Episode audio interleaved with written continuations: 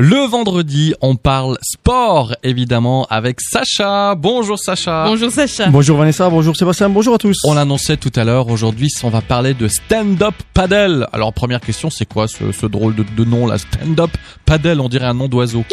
on dirait du plate presque, hein? Ouais, oui, ça pourrait, oui, c'est mais de paddle Ouais. Ouais, c'est tout simple. En fait, c'est un sport qui consiste à pagayer, pagayer pardon, debout sur une grande et large planche, style surf, avec une pagaie. Plus la planche elle est large et plus elle est stable et plus elle est longue et plus elle sera rapide. Et on peut préciser qu'il y a deux grandes familles de stand-up paddle, c'est les rigides et les gonflables. Et c'est pour qui? Bah, c'est accessible à tout le monde, sous réserve de savoir nager. Voilà, faut un peu l'équipement avec le gilet de sauvetage, mais tout le monde peut le faire. Ouais, faut juste y a savoir nager. Plusieurs variétés de paddle ou il y en a qu'un seul? Euh, bon, après, il y a plusieurs choses. Il y a, par exemple, il y a- euh, tu peux faire de la balade avec la, ou de la randonnée avec ton paddle. Voilà, ça, c'est la discipline la plus simple pour commencer le paddle. Donc, euh, tu prends ton, ton paddle et tu vas naviguer sur un plan d'eau calme. Après, il y a aussi le paddle en mer pour surfer des petites vagues. Mais là, c'est déjà plus sportif parce que plus ça bouge, plus ça va être difficile. Et après, il y a même des compétitions comme la Glagla Race, par exemple, sur le lac d'Annecy. Alors, c'est en hiver, elle fait 4 degrés l'eau et puis c'est sympa. Mais il y a 650 participants, tu vois. Donc, c'est assez fun, ça se démocratise. D'ailleurs, tu trouveras dans tous les magasins de sport maintenant des paddles à vendre. Alors qu'il y a quelques années, ça n'existait pas trop chez nous. Et quelle partie du corps ça sollicite à ce sport? Alors déjà, on va solliciter la force et la résistance des membres supérieurs pour le déplacement.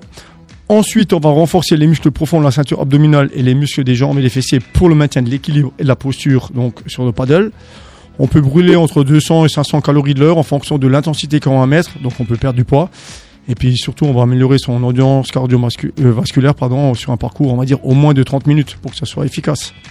Après, euh, tes petits conseils, j'étais toujours là pour, là, pour ça aussi, hein, le coach des petits conseils. Alors, surtout prendre des cours, peut-être pour commencer, et puis utiliser un plan d'eau qui est vraiment calme.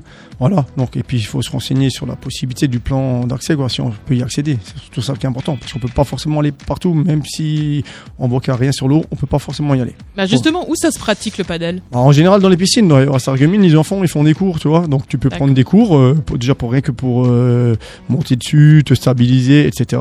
Utiliser le, le pagaiement.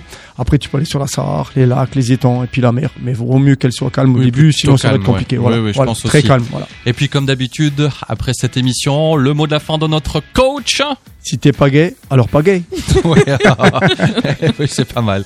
C'est pas mal. C'est vrai qu'il y a tellement de sport à faire. Ouais, il y a hein, plein de choses. ouais. Et puis c'est l'été maintenant, justement. Ouais, ouais, ouais, ouais. Bon, bah merci Sacha. On te retrouve vendredi prochain. Bon week-end.